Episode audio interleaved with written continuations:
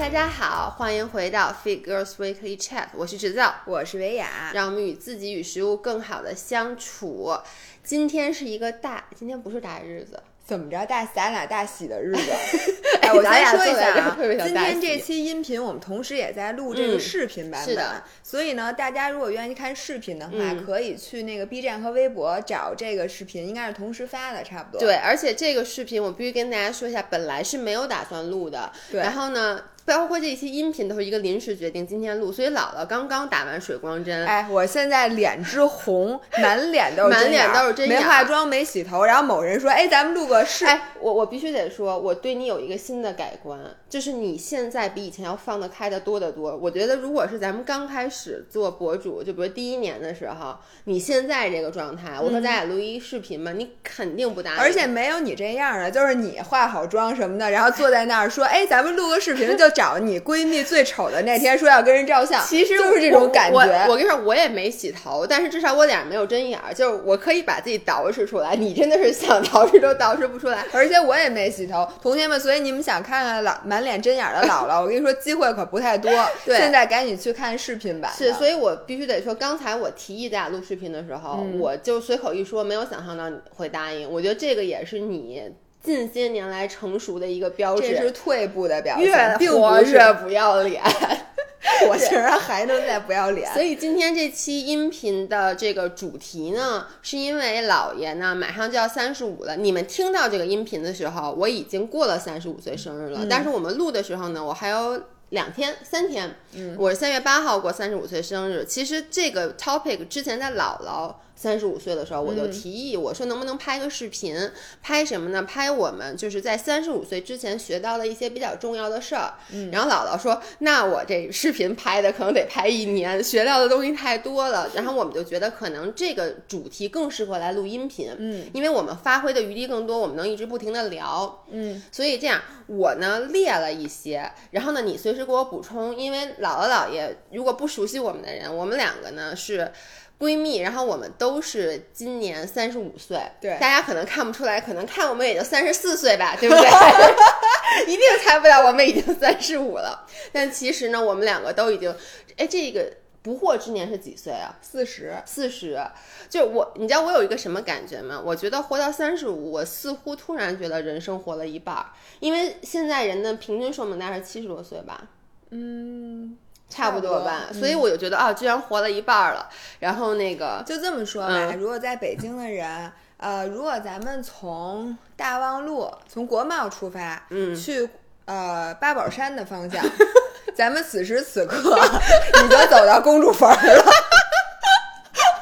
这个说的 还有几站就到地儿了。所以其实公主坟你现在一不小心也可以进去，因为你知道吗？那天就有人跟我说说什么你们你们这种工作有没有退休年龄？说现在女生都是五十五岁退休，我就想我竟然已经应该要考虑退休的问题了。如果五十五岁退休的话，你还有在二十年的工作，然后你已经工作了十五年，对呀，真的你就。真的是要考虑这些问题了，所以你废话别多不多说了，赶紧说点对大家有帮助的。我我列列了一些，就是我刚才今天早上躺在床上，我列了一些，我觉得我可能是到了这个年龄，我有一些感悟，而我观察我旁边二十几岁的年轻人，他们似乎还没有这个感悟，所以我才把它列出来，要不然的话就列出来太多了。嗯，我第一个列出来的，我觉得是沟通非常重要，就 communication is key。为什么我这么说呢？呃，说实话，我觉得可能大部分的中国家庭，我们都是不善于沟通的。就是我们跟父母也好，就跟可能在一段关系里面跟对方也好，我们更多时候是不沟通的。那天我看奇葩说，我忘了里面它是一个什么辩题啊？它里面有一个观点，当时我就给他鼓掌。他说的是中国的这个整个家庭关系里面，我们特别以不沟通，但是为你默默付出为荣。就是，比如说，他当时说，你看家长，家长都是为孩子付出很多，比如说为了孩子这个那个，但是呢，我不跟你沟通，就其实任何人在付出的时候都是会有 expectation 的，或者其实，嗯，我们说父母对我们是无条件的爱，但我相信，比如说父母把自己的一切都牺牲，就为了我们，比如，然后他其实心里会有一点点小小的不甘愿，或者他觉得我为你付出了这么多，你应该看到并且来报答我。但是呢，很多父母他不会好好的去沟通这件事，他就不说，他就隐忍着，不停的为你付出。我觉得这个也适用于跟情侣之间。嗯，其实呢，咱们从小灌输的价值观就是说要对为对方牺牲，就而且就是灌输的就是说你为这个人。人好，你为他做的，但是你一定不能把这话说出来。对你不能邀功，你说你就邀功了。就说你给朋友买一个礼物，你得把价签撕了。对，然后你要让他觉得这东西不值钱，但其实你花了老鼻子钱，是对吧？但是这种东西呢，造成你的感情永远是畸形的，是因为你说。你对父母，我觉得啊，你对父母的付出都不可能是完全不求回报的。就比如说，你花重金给你妈买了一什么东西，你往那一放，你妈就连拆都没拆，搁在一边去了。你说这东西你给没给她？你给了，但是你有没有拿到你想要的？你心里平不平衡？你肯定不平衡。然后不平衡到一定地步，你就会跟他吵架，然后他还不知道为什么。其实你是因为这件事儿一直积在心里。然后情侣也是，我之前就干过那种事儿，比如说。我周末有有我想做的事儿，然后呢，他就说，突然说，哎，咱们周末干嘛嘛嘛吧，就一件事你不在你计划里的，对，然后这个时候呢。你就会说，嗯，那行吧。其实你心里已经有点不开心了。但是如果呢，这个再出点什么差错，你肯定就要跟他急了。是。然后你跟他急的时候呢，其实你心里还没有理由，因为你并没有告诉他，我其实最开始的设想就不是干这个。对，就是你刚刚这个，你刚刚那个描述，就描述了我无数次跟老爷公之间发生的争吵。其实说白了，就是我觉得我为了你做了很大的牺牲。比如说，他说咱们去干一件什么事儿吧，我其实不想去，但是呢，我当时没。没有跟他说我不想去，我说那那行吧，那去吧。但其实你你表现出来的已经没有那么想去了。对。然后在干这件事儿的过程中，你一直都抱着一种抑郁的心情，就觉得就我根本就不想干。我本来是想干什么什么什么的。对。然后如果。中间有任何一点点的不顺利，就会把这事点燃。你知道我们俩之间最多发生在什么上吗？发生在吃上面。就比如说，我问他，我说你是想吃这个想吃饺子，还是想吃自助餐，还是想吃沙拉？嗯，他肯定说，就是你问的时候，你其实心中已经有我想吃沙拉，你只希望他把这个话说出来。对，我想吃沙拉，就是这样的。我其实想吃饺子。但是呢，我又觉得我该吃沙拉。我这么问你的时候，我是希望你说，哎，你你你说你平时这个那么注意健康饮食，咱们吃沙拉吧。但是呢，老爷公永远都是吃饺子呀。于是你，因为你也想吃，你就说那好吧。结果吃饺子的过程中，你越吃越难受，就这饺子怎么这么油啊？哎呦，这一个饺子多少卡呀？哎呦，就你就开始已经不高兴了。如果这个饺子好吃，倒还好；如果这饺子再不好吃，或者是说，如果你们俩说好，然后你心里默默想的是吃完饺子之后咱俩一块儿去健身，嗯，然后如果吃完饺子他说，哎，咱们今天别去健身，咱们去看个电影，你一定就暴怒，心想我都陪你吃饺子了，我想的。就是吃完饺子我能去健身，其然后当然了，其实你也不想去健身，因为你也特别困，但是你一定会跟他急。你知道我现在就记得有一次我们俩在马路上爆炒，其实就是因为其实老爷公是关心我，就是他老觉得我做饭特别累，所以他就老周末的时候就说说反正咱们出去吃点好的吧。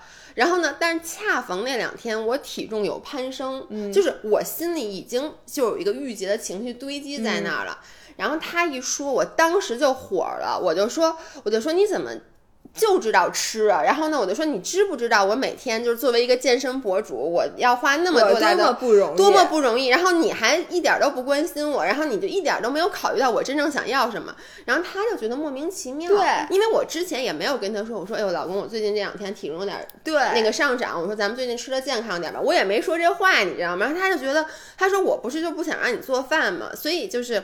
我觉得一个第一个点就是我们要把我们的 expectation，就是我们对对方的预期去及时的沟通。比如说跟父母，你为父母买了一个东西，或者你为他做一件什么事儿，你需要告诉他，我希望你能怎么怎么着，就是我希望你能喜欢这份礼物，而不是很多时候我们真的就是完全不去沟通我们的 expectation。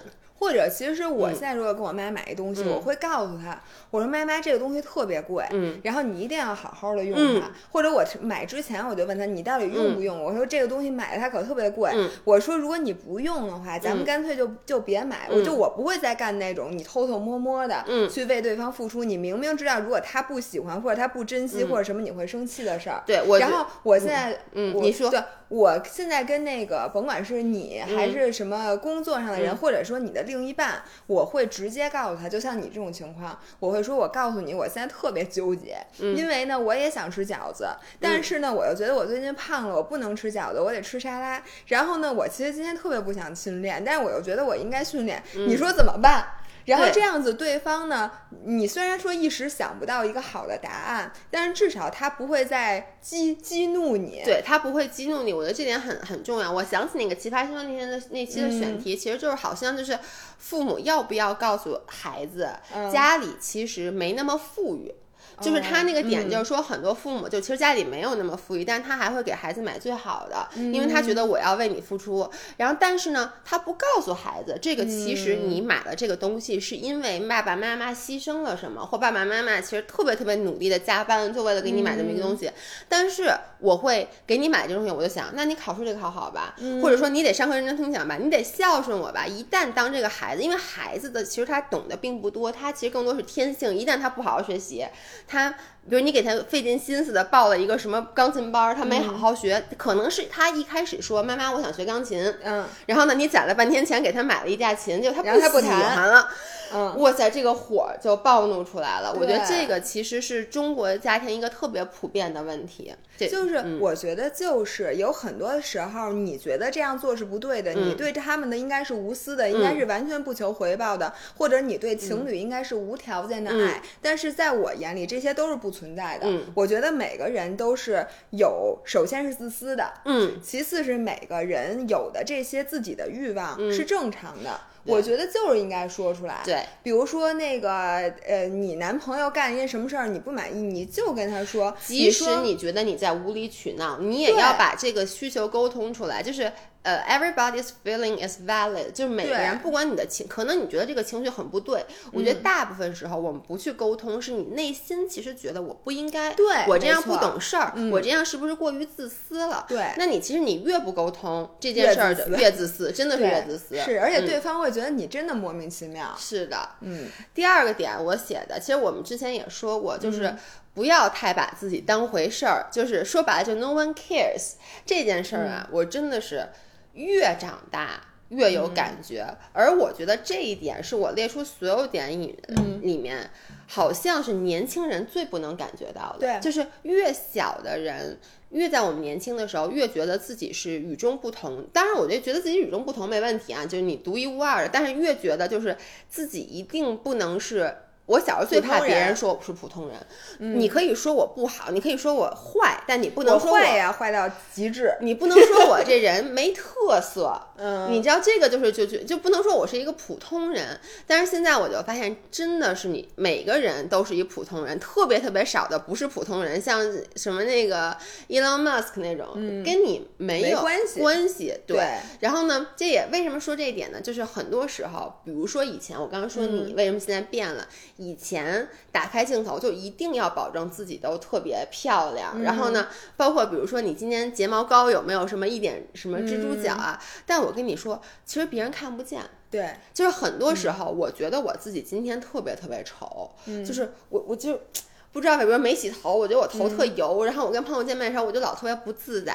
但是弄了半天，人家眼睛根本没看你，人家看的是菜，对，人家看的是菜，而且人家也在想，哎呦，我今天那个什么什么，对那个长了一大痘，说那个别人肯定都在炸着我这痘，其实他就在想，哎呦，我今天没洗头，那谁谁谁或者那个人想，哎呦，我其实长胖了，不知道大家有没有看出来？每个人真的就跟那照片一样，你说有人看别人照的怎么样了？不都找自己吗？对，就那么大一张照片，然后你就。看，比如一张合影发到群里，每个人打开合影的时候，先把自己那脸放的巨大，然后看哦，然后呢，其他人你说他看吗？对，而且就是其实那有些人说我确实是我，比如脸上长一大包，别人看会说哎你脸上怎么长一痘？但是我跟你说啊，别人说这话就是他看见了，他把这件事陈述出来，这件事儿并不会影响他对你的看法，不会影响你对你颜值的打分，对，不会影响对你颜值打分，不会影响你的你们俩之间的关系，不会影响任何事儿。其实就很多时候真的不要太把自己当回事儿，包括我以前。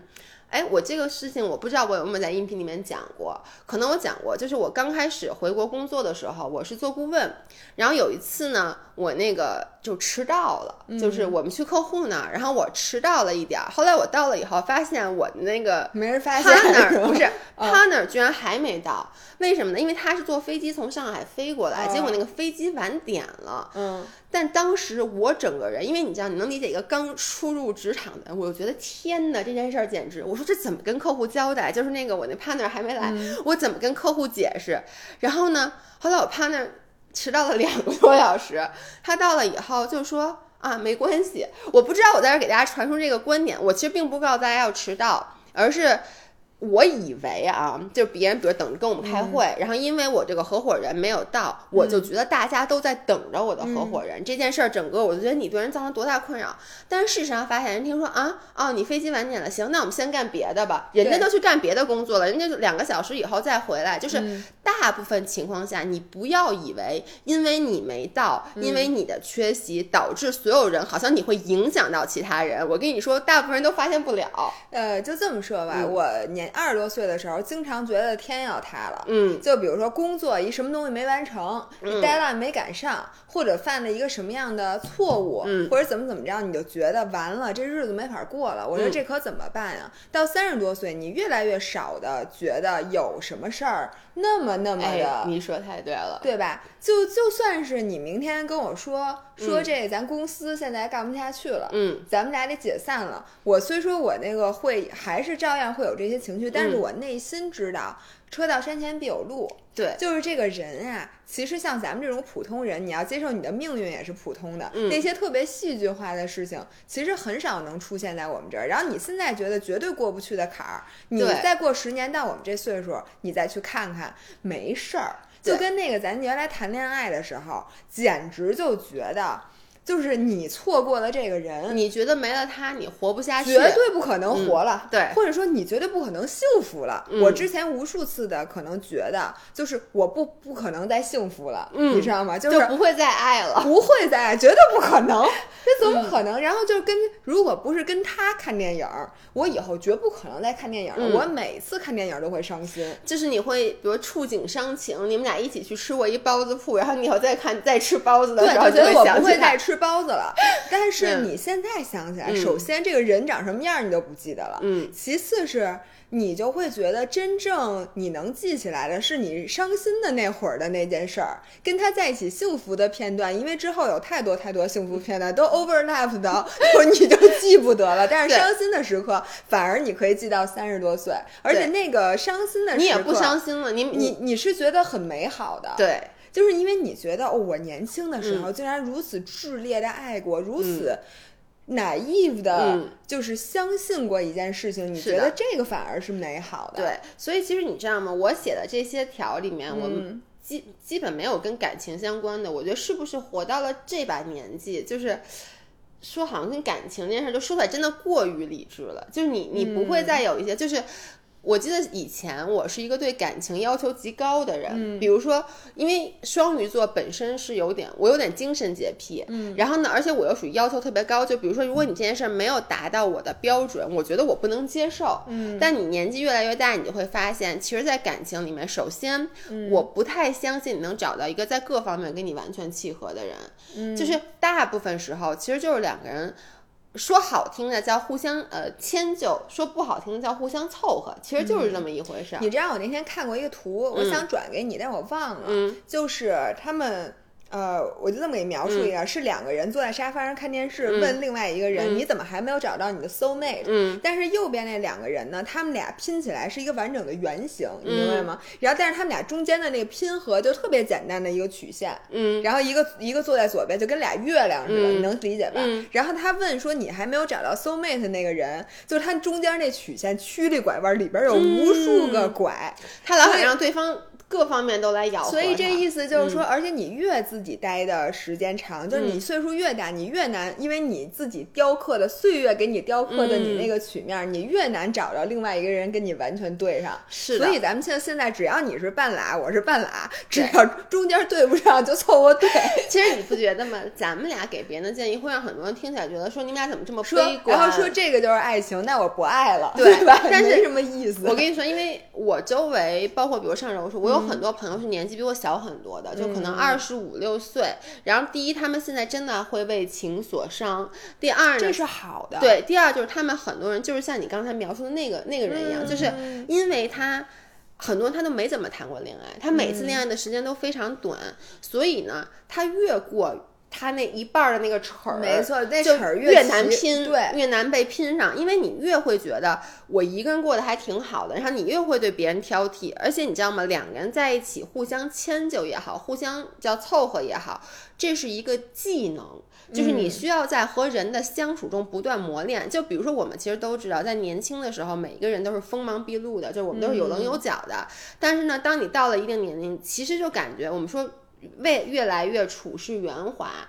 我小的时候觉得这件事儿太可怕了，就是我觉得我不想变成一个处事圆滑的人。就是比如，比如说现在在工作当中，我会对很多事儿屈服，其实也不是屈服，就是没有触碰到我原则底线的事儿，我现在都是。随便可以好，就这件事儿进行下去就行。你们开心吗？你们都开心，我就开心。但小的时候，我会为一件特别不不相干的小事儿，我会所谓的坚持自己的立场。其实都不是说你有那个立场，而是我觉得我就是要当那个。完美，力求完美的人，对，而且别人一说这个人，就觉得这个人很有原则，锋芒毕露，就是那种感觉。就是我不想当一个处事圆滑，我不想随波逐流。就是你想当一个标新立异的人，对，来了，对，就是什么事儿人家都说，哎，你看看这个人，对，他总是能和别人不一样。对，之前我们追求的经常是这个，对，就是不想随波逐流。但是年纪大了以后，包括在 relationship 里面也是，我就跟那些朋友说，我说你必须要，就跟你在职场上，你不断的和人去碰撞，他会把你的棱角磨。磨平，嗯，因为你会发现，你想那种锋芒毕露，你想标新立异，但是当所有人都不配合你的时候，人类是一个需要去协作的社会。你觉得你很牛逼，没有人配合你的时候，你就是一个傻逼。而且说实话，就是我已经接受了以我的智商和情商和我的能力这个组合，我再标新立异。说实话，那些老炮儿一眼就说。哦，这孩子还年轻，撑死的就是这个评价。他不会觉得哇，这个人是个天才。对，因为我本身他不是一个天才。对，我相信大多数人也不是。对，如果你真的是一个很牛逼的人，那你就标新立异。就是你标新立异的穿衣服，最多也就穿成杀马特，别人一看说：“哎呦，你看这人穿的傻逼。”然后你很难让别人说：“哇，这就是行走的时尚 icon。”是，就是你很难能做到。对，所以其实就是我刚说嘛，就感情里也是，你要是一直不谈恋爱，然后。你一直就保持着心，就你心目中有一个完美的对象，然后你想我一定要跟他怎么样，所以他要契合我这一点、这一点、这一点、这一点，迁就我这一点、这一点。但是你永远不去实践的话，你的棱角永远是那种尖，而且会越磨越尖。你以后再碰到一个合适的另一半，你只会把对方扎死，但你不会跟他拼成一个拼图。哎，我能这么说一句吗？就是如果比起说你一个人，就是咱们的幸福有很多种啊。比如说我单身的时候，嗯，我周末想干嘛干嘛，对吧？嗯，我早上学插花。中午学厨艺，我下午去健身，我晚上看电影，对吧？然后可能你的另一半如果是单身的话，他也有这样，比如幸福家总，你是一百分，他也是一百分，就这种，比如周末你们俩想做的事情这些，嗯两个人加一块儿，基本上的结果就不会到二百，对。对吧？因为你比如迁就了你，让他吃了他想吃的，对。然后他说看电影，你没去健身，对。所以其实我觉得呀，就是两个人在一起很难达到一加一大于二的，能等于二就不错。我觉得大多数人都是小于二的。所以呢，就是大家不要对这个事儿有那么大的 expectation，就觉得我找到另一半之后，一定是所有事儿都能满足我的所有需求都能满足，并且呢还能给我惊喜。基本上没有那么好的事儿。哎，你知道我有什么感觉吗？就是你说的，就是基本上各方面都配合你满足你他就无法给你惊喜。没错，没错，对，他都跟你差不多，都跟他那么都了解，就咱俩在一块儿。没有惊喜，对，那天天吃沙拉，对吧？因为今天我吃多了，我想吃沙拉；明天你吃多，你想吃沙拉。是，今天我不想健身，明天你不想健身。而且你就是对方说的每一句话，或者他给你的想为你做的每一件事儿，都在你的射程范围之内。对，有特别。然后咱俩在一起就非常的每天每对每年如一日。所以说我我对年轻人呢有一个，我就说大家不要对恋爱这件事儿抱那么高的 expectation。很多人就觉得我自己我我想成为的那个人，我成为不了，是因为我还没有找到我的。另一半，我找到另一半，我的生活马上质的飞跃，就和现在不一样，过上了王子公主般的日子。我跟你想说，很多大多数时候，你没有达成你想要的样子，问题在你自己，不在那个人。你不要把过多的这个背负的东西，就跟好像大家就是父母觉得，你孩子只要上了北大清华。对吧？这这后半辈子就特别特别顺利。上了北大 的人，那么？现在对不起啊，我确实有点差啊。但是就是他，就感觉就把这东西让让这个北大清华所背负了，你能理解？我能理解。然后很多时候，年轻的女孩找对象，她是把她后半辈子的幸福都托付给了这个人，嗯，就觉得只要找到这个人就是一个 life changer。但是很大多数情况下是做不到的。是的。然后我下一条，我唯一里面一条关于 relationship 的建议，其实我之前。也说过，就是是我听到一个我喜欢的博主他说的，就是基本上就是，他就说，If he likes you, you will know. If he doesn't like you, you will be confused。这句话为什么又写出来？是因为前两天我看跑步群里面大家又开始在讨论，就是这个男生到底喜不喜欢我？我我真心觉得，如果一个男生他喜欢你，你一定会非常清楚且坚定的知道。如果你觉得他喜欢我，哎，他不喜欢我；他喜欢我，他不喜欢我，那大体上他不是那么喜欢你，就是或者他也 confused。对他也不知道他喜不喜欢你，就现在撩撩拨着，嗯，对吧？哎，我真的觉得这一点就是很多人，我小的时候，年轻的时候。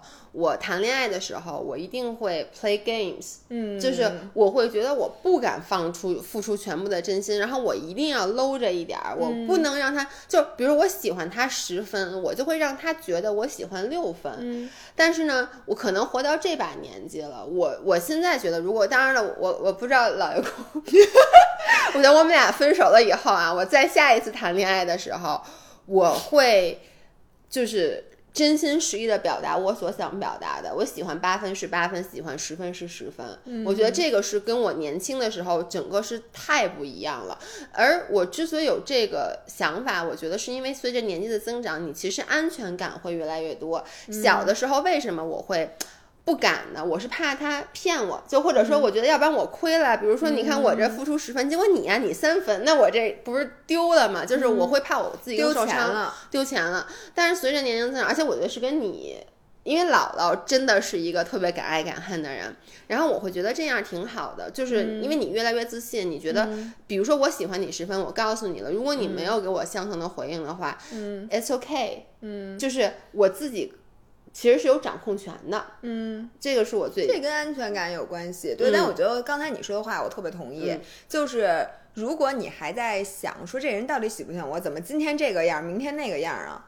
那可能确实你的就是你的，你可以 trust，就是你可以相信你自己的感觉。如果你觉得你心里知道他不够喜欢你，但是他又说喜欢你，那基本上他就是不够喜欢你。嗯，对，就至少我不是说他百分之百不喜欢你，但他不够喜欢你。对，那这个时候你还要不要再继续的去在这段感情里面去投资？随你，对我觉得这个每个人，你你肯定就是你大多数谈的恋爱都是在犯错误。嗯，你说什么？就比如说最后你就算你们俩结婚生子了，你觉得不幸福，这说明这婚姻还是个错误。所以这东西基本上你不会对的。所以你跟谁在一起都是错。你就爱怎么着怎么着，只要你输得起就行。你别说因为这个人倾家荡产了，或者因为这个人我这工作什么的都不要了，或者你为他牺牲了太多太多太多事情。除此之外，我觉得你跟谁好都差不多。是的，嗯，OK，我下一条写的就是刚才咱俩在那个录之前说的那个，就是欲速则不达。嗯，如果你真想实现一个目标的话，就是 take baby steps。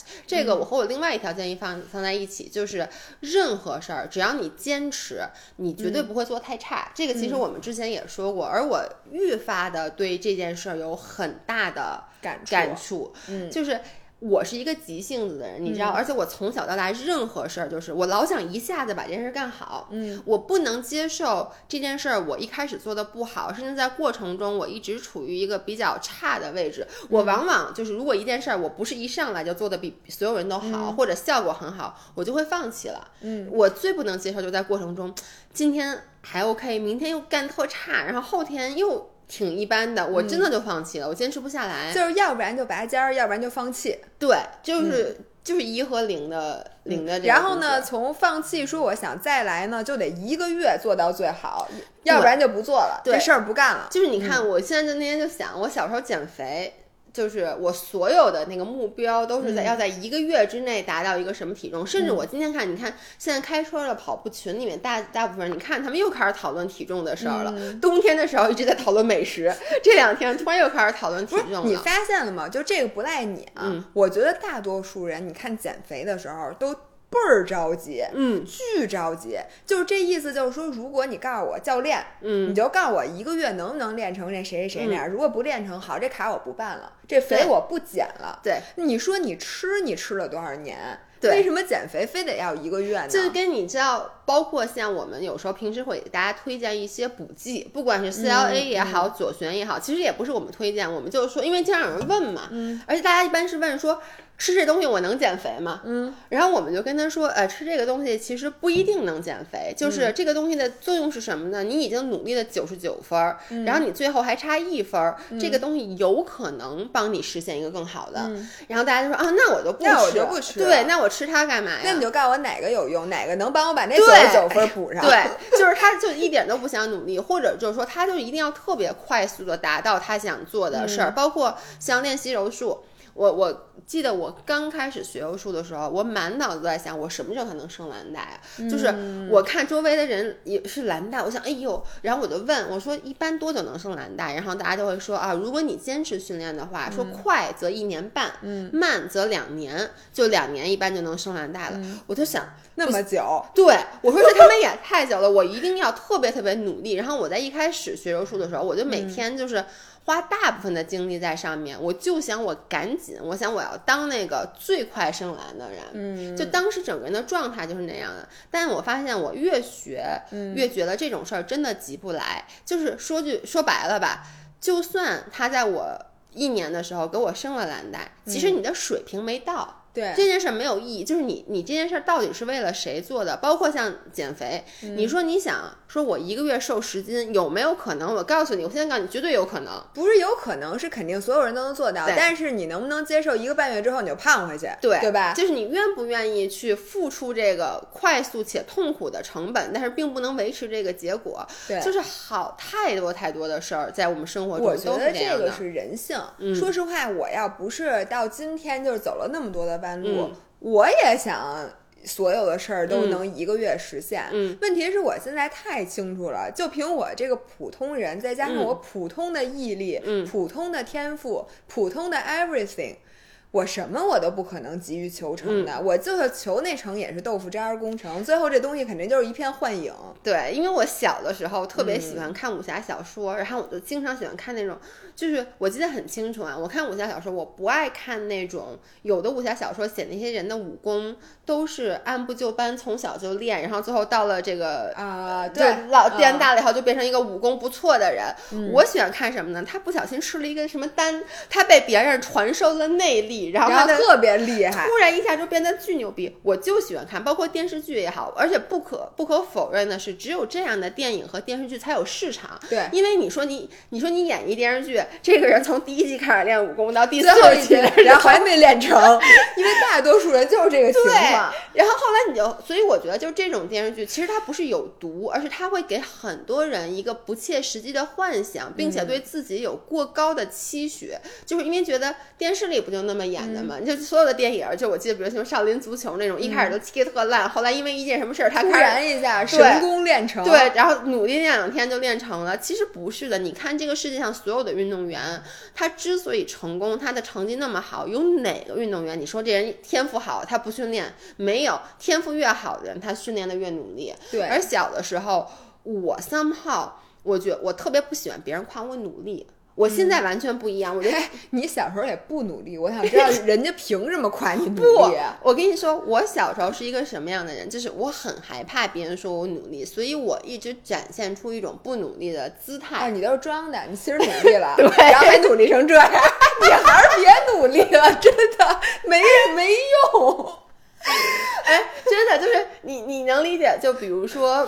你其实学习了，晚上回家，但我就说啊，我什么都没学啊，学表，对，就是学表，就包括办任何的事儿，我不喜欢别人说我努力，就是因为我觉得说我努力就是说我笨。啊，就就你能理解，但是其实我到现在活到三十五岁，我真的觉得别人夸我努力，就比如比如别人现在夸咱俩，我不希望别人说什么啊，你们俩什么，当然了，没有人说，没有人说，不是咱们没有别的可夸的，对，但是经常会有人说咱俩特别努力，就说对，说你们一直坚持，对，就是我现在别人说我这个，我真的特别开心，包括我练柔术也好，就是虽然说我到现在也练得不好，但是呢，我特别希望有人说。哎，你看，只要一直在坚持，所以我觉得这个是越活到年纪大，你越会认认可的一个品质。就咱俩真的就是我所有的周围的亲戚朋友，现在每次在说到咱俩做博主这件事儿，都说。呃，你们俩真努力，说你们这么多年了，做四年了，一直在保持，一直更新更新，就说。你们俩做成这样，竟然还更新，给你们点赞。让我们早就放弃了，说这也没人看，你们俩更新什么劲？所以我真的觉得这一点，而且就是后半句嘛，就是说任何事儿，只要你坚持，一定不会做的太差。因为坦白讲，我们两个做音频。完全是一开始没有想的，嗯，而我们在我们做音频之前，其实我认识很多人也去做了音频，嗯，包括我们做音频之后，好多人说，哎，你们做音频了，我们也做音频吧。就是我周围有很多博主朋友，他们都做了这件事儿，但是 so far 坚持到今天的。又很少，很多人都是尝试了一下。在此，请大家给给老姥爷弹幕鼓掌，鼓掌，鼓掌。然后那个音频也欢迎在底下给我们多鼓掌，鼓鼓掌，鼓掌。因为你你知道，就是当你录了这么多东西，发现没人 听的时候，你真的会觉得你会有一种误解，说我干嘛呢？我这是，我就这么说吧。就是说，咱们就每个人，我觉得这是人性啊。就是坚持是一件最难最难的事情。然后，尤其是在你一直没有效果的时候，能坚持的真的都是大神。然后，我想给大家一个积雪，嗯，就是说，你就坚持，就傻乎乎的，你就坚持，你就算什么成果都没有，你也会 beat 超过百分之九十九的人。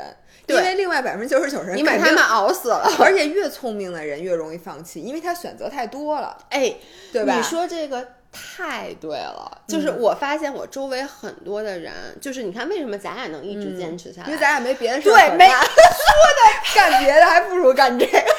哎。我我那天跟我一个朋友聊天，他也想做博主，但他就是他他在咱俩大家做第一年的时候，他也开始想做，但是他做的过程中呢，又有公司请他回去上班，就是他的选择太多了，所以他其实就是他非常的分散。而咱们俩呢，真的就是勤勤恳恳，因为咱们辞职了以后，咱们只有这一条路，咱们要不然就饿死了。对，所以就是。真的，大家听我们的建议，就是去努力的坚持。而我现在面临一个新的困扰，嗯，以前呢，我觉得最难坚持的是，当你就是比如说没有回应、看不到结果的时候难坚持。嗯，三炮，我现在觉得像咱俩现在这个状态，就是已经看到了结果，嗯，其实坚持也不容易。为什么呢？因为你要保持这个结果，但是呢，你又想要创新，嗯，然后很多时候。前段时间我自己有一段对事业的 confuse 期，就是我我还事业，因为我也是在想你一开始问的那个问题，就是对于咱们这样的人，博主有没有退休期啊？因为如果我现在是二十岁，因为很多博主都非常的年轻，就十几岁、二十岁，我不会有这种困扰，因为我能想象到我。未来十年能做什么？因为比如说我现在二十岁，我想我十五年以后能做什么样的内容，就看看咱俩现在的内容，大概就知道了。但是基本上没有。咱俩再往后看十五年，有啊，谁？那肌肉那老太太，我还把你们俩照片 P 在一起，怎么的？人都八十了。对，但是你能理解我的意思吗？就是我现在其实大概脑子里想象不到，再过十年以后我的内容是什么样的，因为我翻看了一下这个现在这个市场上，发现这个年纪的博主，说我做自媒体人是很少的，对，一般都是那种文化人，那咱俩又没有。作为一个比你大三个月的人，我来说一下我的对这件事儿的思考啊，就。就是我那天看到了黎贝卡的异想世界，你知道吗？那公众号，嗯，不知道，不知道，赢了。那那人家关注量那么大，你竟然不知道？你这人这 professionalism 真的有问题。反正他那公众号上也分享了一个，大概他是过生日还是过年的时候，他总结的几句话。有一句话对我受益匪浅，我在这里分享给大家，就是如果有一件事儿你一直没想明白，嗯，说明你现在不该想。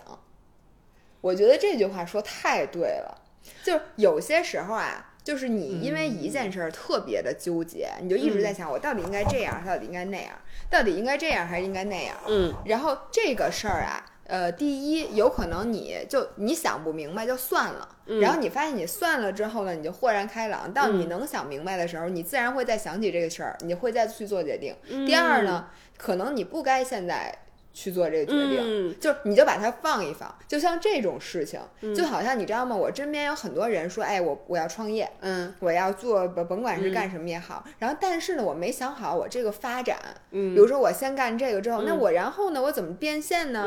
或者我怎么什么什么呢？这个呢？我觉得这个啊，你就想多了，嗯，因为你干这件事儿之后，你发现你日新月异，你可能三天以后就已经换。就是被那个时代的浪潮推向另外一侧了。你之前就算做好了计划，你一定实现不了，一定不是让你的计划走的。所以呢，像咱们考虑什么二十年以后我们应该怎么发展呀，这种事儿，也许啊就不该咱们现在考虑。我我其实最后我就是放弃，我只是那天我突然想到这件事儿。你说这个吧，就是特别像我前两天。就咱俩的信息来源不一样，但我去看 YouTube 有一个，他也是有说一个跟你非常类似的一个事儿。他怎么说？他是怎么形容的呢？就是说，你其实是一只在森林里面跑的兔子，然后呢，有很多很多树和石头会 喷了我一脸，有很多很多树和石头会拦住你的路。嗯，然后呢？聪明的兔子是遇到了一个石头或者遇到一棵树，然后有时候是石头，有时候树，有时候是草，然后遇到草你就踏过去，遇到树或者石头你就绕开。但是有的人，有的兔子它就比较轴，它就遇到石头以后，它就不停的去拿头去撞那个石头，它不会把它顶开，不会绕开。然后以前其实很多时候我们学到的都是愚公移山的那种故事，就是说你遇到了山，你就把它挖开，你去把它挪走，因为我就要朝北走，我就不能。歪对，但是呢，其实他那个就是说，你其实不用像一定要把它挖空，你其实绕一下，你要思考一下，我到底怎么走最划算？我是翻过这座山比较快。钻一个隧道比较快，还是我绕开这个东西比较快，而不就不是永远只有一条路的。所以大家这个也是我我其实想说，就是跟你刚才那很像，就有些问题可能你现在遇到了以后，它不是你现在该去解决。就是说这个石头碰到以后，你先绕开那石头，你可能发现你绕过去以后，这个问题它就不是问题了，然后或者问题没了。我觉得现在这种日新月异的社会，尤其是自从那个咱这互联网开始，就大家。就是咱们之前分享的，就现在这波是，我觉得你真没必要做太长期的打算。对，就是尤其是像做博主的，你过两天没准这这些平台全没有了，是，大家就开始不知道干嘛，就元宇宙了什么的，你都说不好。就跟我我，比如说以前我就在想。发愁，说我这将来要挣太多钱了，我这钱包里塞不下了。这我出门发现 是不是得背一大包一大包？直接发现你就买仨比特币，钱花完了。对，现在发现我其实有支付宝了，所以你 不用太担心将来挣太多钱的事儿。您您想多了。对，下一个，我看你这条挺多的。我这条特别的多。下一个就是哦，对我写了一个，就是扔东西会让生活变得更加美好。我们现在开始往细了说了啊，就是刚前面说的是一些比较大的思考上的，但是呢，还有一些实操上的事儿。实操上的就是扔东西。哎呦，这扔东西这事儿咱已经说太多对，说太多次了。这次就一笔带过。对对，然后呢，我其实想说的是，扔东西是为了你让你更好的买东西。对，大家不要觉得我们俩好像扔完东西以后就过着一种清心寡欲的生 活。大家绝对不会这么想的。大家同为女人，对，难道咱们不能相互理解吗？大家知道咱俩什么意思？对。然后呢，其实就是断舍离，就扔东西的时候，你在整理你自己的生活，在整理你自己的思绪。然后其实你会发现，你也不需要那么多。不要舍不得扔东西。其实这个是我的点，就是很多时候我扔的很多东西，其实我是心疼的。就是很多东西它是新的，我没用过，或者呢，我觉得我将来一定还会用。而且事实证明，很多东西的确我扔早了。嗯，就是我扔的时候，我觉得我一定不会用，可能过了半年以后，我需要再去花钱买一个一样的东西。那这个时候。我觉得大家是不需要后悔的。其实这就跟刚才说的很多大面上的道理是一样的，就是在这个 moment，你确实是不需要这个东西，它的存在会占领你的。如果是我们食物的话，它会占领你的生活成本，就它占领你一块地儿；如果是精神上的话，它会占领你的就是情绪上，对，精特别焦虑。对，那你现在就把它扔掉，哪怕你可能马上就又需要用到这个东西，你再去买它。真的，我觉得马上分多马上啊，不是第二天，一般说一般不会第二天，但是我我就觉得，就把它，比如说举一个例子，我为了拍视频，为了让家里面好看，我可能会把很多其实可能将来还要用的东西我就扔了，嗯，但是呢。可能将来我要用到这东西，我又去买。但是你要这么想，就因为我的家很好看，我产出的视频内容质量高，才可能吸引更多的广告商来为你去做投资。然后你挣了这个钱又去买这个东西，其实你并不是在浪费。我我是这个感觉。但是现在我又有点返璞归真了，就是你这个状态是我几年前的状态，然后现在我就发现，在你想买东西的时候，摁住自己，就说，哎，这个东西我可能现在暂时不需要，我不用买。然后这个呢是让我更更开心，我也是。然后还有呢，就是说把废物重新利用，就是比如说我想买一条新的瑜伽垫儿，然后我现在有这条，我都觉得这个这个不合适，那个那儿不合适。然后呢，但是我发现其实把这这两条，比如说我嫌这瑜伽垫儿都不够厚，我觉得我这两条都太薄了，然后我就把这两条垫子铺在一起。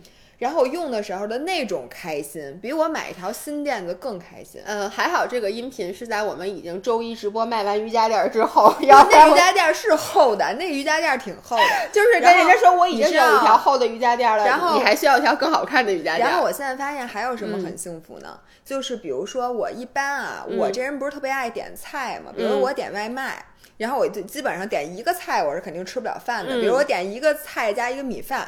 我是肯定不可能这么点的，我一般就是至少点仨菜，一个肉菜，一个素菜加一凉菜，再加点米饭。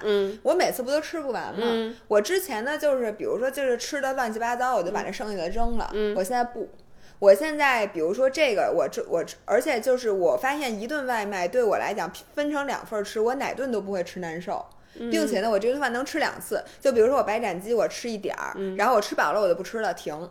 然后呢，这个东西我也是吃够了，我就不吃了。米饭我也吃一点点，然后我把剩下的东西放在一个饭盒里，我明天接着吃。这是你应该做的，我都不知道为什么。但是我原来就会吃之前啊，就尤其一个是容易吃多，因为我点的菜多，然后我就会吃吃吃，然后吃的最吃的时候我就没想到这个东西再吃，于是你会把那吃的乱七八糟，它也拼不成剩下一顿饭了。但是我现在就会。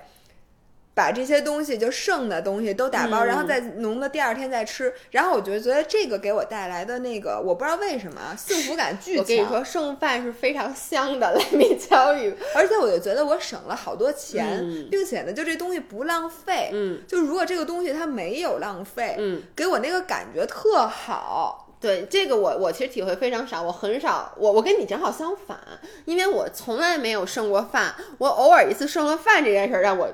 觉得我长大了，天哪！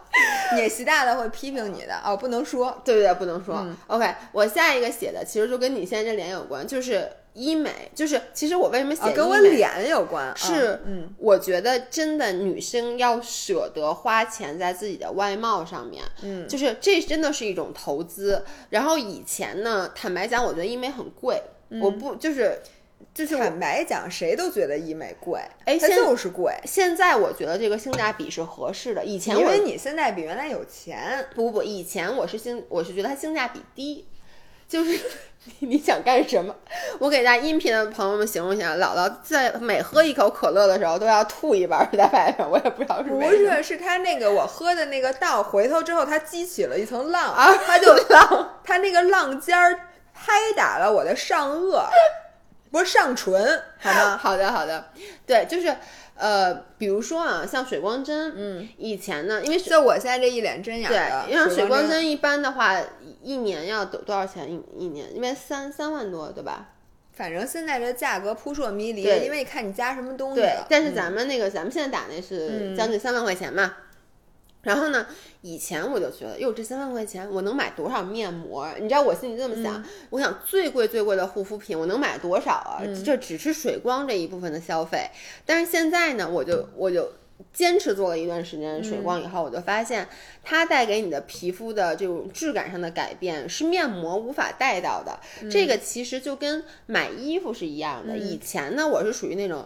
买十，我妈的孩子买十件五十块钱的破背心儿。对，买十十，其实我现在还会买背心儿，然后呢，但是我现在背心儿买的比以前贵了。哟，但就是我膨胀，我会以前就是买便宜的，然后买一堆，因为我老我总是在追求 variety，就是我想我要穿好多好多件儿。但是呢，现在呢，我就会买东西的时候，我会说。我会买一件贵的，可能还是一件背心儿，但是以前我会买一件，比如说五百块钱的背心儿，但这件背心儿呢，我就会一直穿，而且我不介意，比如说连着三天都穿这件背心儿，嗯，就是是这种感觉。哎，我现在也觉得，我发现我这一件衣服连穿三天也能给我带来幸福感，嗯，因为我觉得我省了好多洗衣服的钱。你能明白吗？因为如果我穿一次就洗，穿一次又洗，我就觉得既毁衣服又省又费水，还费还费洗衣液，洗衣液还费电。嗯，我现在觉得这一身衣服，我今天穿这件上衣，那条 A 上衣 A 和裤子 B，明天我穿裤子 A 和上衣 B，后天我就把这重新排列组合一下，会给我带来极大的满足感。对，所以就回到医美嘛，就是。我因为大家都都说，我那天先生说啊，我昨天去照这个身份证的照片儿，嗯，他就把系统里调出来，我之前还有过两张身份证，我就发现我现在的整个的这个，我不说长相，我就说这个状态，看上去会比我在二十四岁和可能第一张身份证十八岁的时候还要好，嗯，然后呢？经常也会有人碰到我说，确实是说猜不到你三十五岁，嗯，以为你三十四，以为我三十四岁。我觉得这个是一个 combination，它既有你整个的状态，也有你现在的脸。但是我觉得这两个东西是互相影响的。对，就因为你的脸好，你才自己状态好。你要脸特别的不好，你其实状态自然而然就不好。对，你就觉得你自己老了。对，它是 go hand in hand 的。然后呢，我我是觉得医美虽然贵，比如说一个热玛吉三万块钱，但是它。带给你的这个，对你脸的这个质量上的提升，是你敷多少面膜和你用油对没法达到的。并且同学们，热玛吉最近好像降价了，然后我那个约了一个想跟我们搞那个医美的专场的，然后我去体验一下。如果这种便宜的热玛吉还是原来的热玛吉，就是它效果是一样，只不过它最近因为不仅这个医院，它好多医院。最近好像那个价格都往下降了，然后呢？你知道为什么吗？推荐给你们。我觉得是因为有了否通的，不是是因为有了否通的 ST，就是很多人都因为以前没有否通的，热玛吉是你唯一的独家。因为现在否通的它很便宜，然后热玛吉就急了，热玛吉急了，对，有可能。对，反正就是不是做医美广告啊，但是因为我自己是从去年开始，就是在姥姥的影响下开始做医美的。一开始姥姥做的时候，我甚至得说，我都觉得，因为我就每次一听你花那钱，我都。我说我其实还行，我说我这即使没做，我觉得我脸也挺紧的。但你发现这钱没有花钱的不是，就是这个做了以后。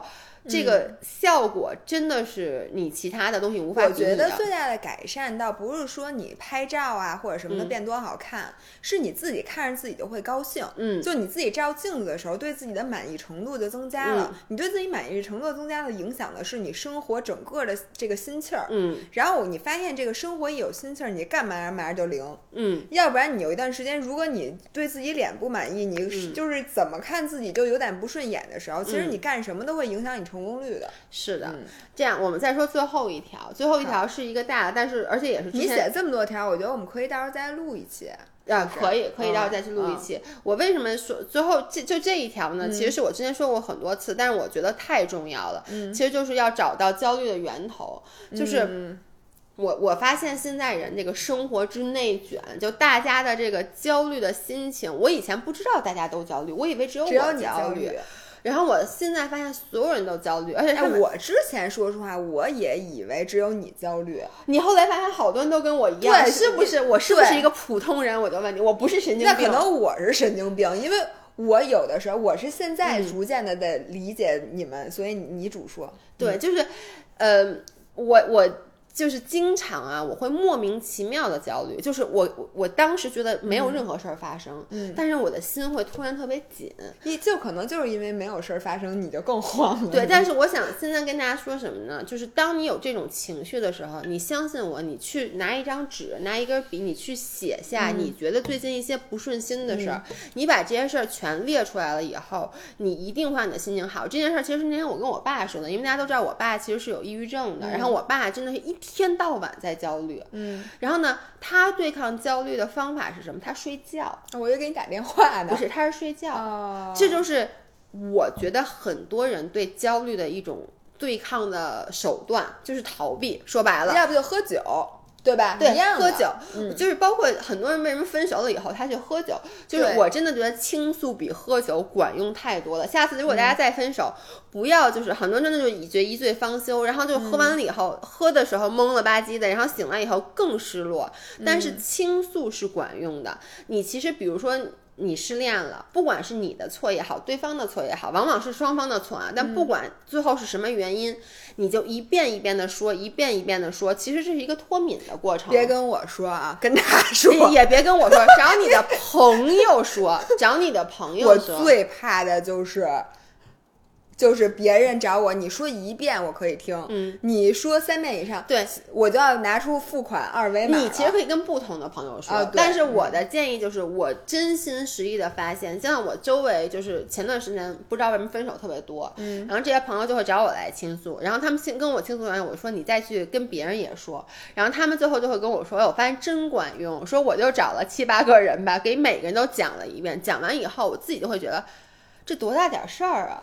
因为你其实，在越讲你对你跟这件事儿的这个，你就越能够理性的看待。你用的是另一个，就是你为什么很多时候人家家长就说说你这个题呀。你如果不给给别人讲不明白，你那会不是真会，是对吧？因为你这是感性思维，就是你自己觉得，哎，就这么着做做做好了，你下一次可能就不会做了。但是如果你能给别人讲清楚，嗯，因为说明讲述的时候，你用的是你大脑的那个理性思维，就是那个慢，叫叫那那个慢思维。所以呢，就是讲是一样的。就比如说你最开始是一堆情绪，嗯，你把它一遍一遍的讲出来，它就变成事儿了。对，只要是事儿的话，你的情绪就干净了。他就不难受了。对，最怕的就是什么呢？这个东西一直压压压压，最后就变成一大坨云。嗯，然后你已经具体什么事儿想，你把事儿和情绪你分不开，而且它可能是好多件事儿又又卷在了一起。没错，其实这里面，你知道我为什么说一定要把情绪找到源头吗？因为找到源头真的无外乎就两件事儿。你找到源头以后，一则这件事儿。嗯，解决不了，它确实是一个极困难、极悲哀、极大的伤痛。比如说别人把你甩了，嗯，解决不了。但是你找到源头以后，你至少会知道，OK，这件事儿我解决不了。这就是你的解决办法，嗯，因为解决不了的事儿就没有必要再去往里面投资成本。说实话，我现在特别喜欢，我最喜欢的事儿就这个事儿解决不了，嗯，没办法，因为解决不了，你就不需要再去，就不焦虑了，你知道吧？就是说句实在话，你解决不了比能解决还好，为什么呢？因为能解决，你就需要去想办法，你需要再投入，你需要费劲。对你需要费劲，你需要再投入，但是这件事如果解决不了，其实你需要做的只是一件事儿，就是承认自己不行。当然了，很多人对于他们来讲这件事儿很难，比如说他就是无法承认这个人不爱我了，不管因为什么原因，因为他不爱你了，一定是有原因的。但是呢，我就承认不了，或者说，比如说啊，这件事儿我完不成，我的能力达不到，他确实是 out of my league，他就是。比我的水平要高，很多人是不能接受的。比如在工作上，他不能接受别人说他不行，但是呢，你就是不行。其实这就好过你还在费劲巴叉的去做一件你根本不可能实现的事儿。那这是我说的第一种情况。第二种情况，就这件事儿能解决，只是它解决起来不容易，它比较复杂。那你需要做的，其实就坐下来，好好的去理清思路，如何去解决这件事儿。就是不要让自己一下有一大目标，你就把这目标拆成最细、最细、最细的，然后你每天就干那么一点点。对。然后如果实在是干这一点点，你都觉得遥不可及，就别干了。对。就是咱们就干脆觉得这件事换一件事儿，换一件事儿。你将会就是。比如说，你看，你上礼拜跟我说你特别焦虑，因为姥姥是出去玩嘛，然后他就跟我说，说我现在一想起你我就焦虑。我说第一这件事儿，你终这个情绪你终于也有了，因为每一次我如果出去休假，嗯而哎呦，重新开一下，重新开，就每一次如果我出去休假，然后我看到你还在家不不管你工没工作，我都会焦虑，因为我觉得你离工作更近。嗯，然后呢？我们确实这段时间工作量非常的大，就有好多的商务。然后姥姥就说，然后我又是那个后回来的人，对，就是我在那个还玩呢，而且就差那一两天没玩完的时候，大家已经都在那群里开始工作。这时候你是不是每次看到商务群我们在那聊的时候，我又知道我必须得看，因为我越积越多。因为你如果现在不看，你回来那天就疯了，并且你回来那天早上都不敢睁开眼睛，对，你明白吗？所以我知道我当时必须得看，但是一边看我一边就想我还玩呢，我在玩。你记不记得我当时怎么安慰你？我说第一，这个你这个情绪就是因为现在我已经开始工作了，而你还在休假。我说，而且其实没有那么多事儿，还好。你发现没有？你回来以后，其实比你想象的好很多。对，并且我发现一个关键，嗯，你只要开始干了这事儿，对。你就发现，哎，就你突然一下，你就感觉就好，就跟健身似的。你开始就觉得，哎，我今天这状态，我不可能去健身，健身得累死我。我现在已经，我爬两步楼我都喘气儿了，然后我腿巨酸，我肯定不能健身了。但你刚开始一一练，你就会发现，哎。其实还行，是就你知道，其实在我回来回就是我休假回来之前，我也是有那种焦虑的心情。然后呢，我就我就觉我觉得有好多好多工作，我觉得每天都有干不完的活儿，然后我的心里就特别特别焦虑。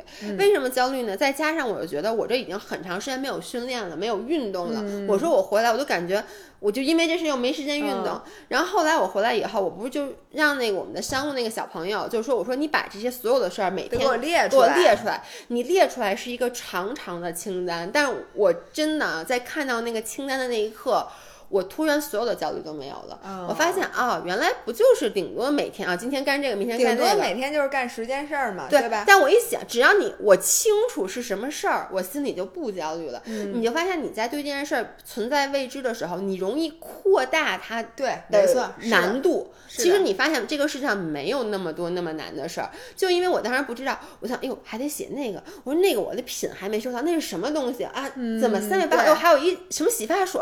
天哪，我就觉得这。怎么办？后来你会发现，其实就那么多事儿。对，不是就俩结果，他发那清单，嗯，第一是干得了，第二是干不了。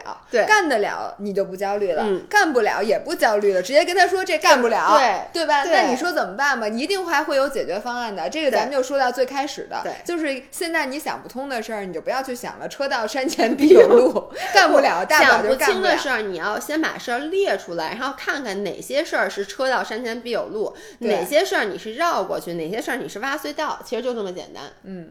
嗯，OK，那今天我们这个差不多的录了一个多小时了。对，嗯，那我们就这样，然后大家周三愉快，祝我生日快乐，祝你生日快乐。好，那我们 Lunch Talk 也是下次再见，拜拜，拜拜。如果喜欢这个选题的话，记得告诉我。嗯嗯，音频也给我们留言，拜拜，拜拜。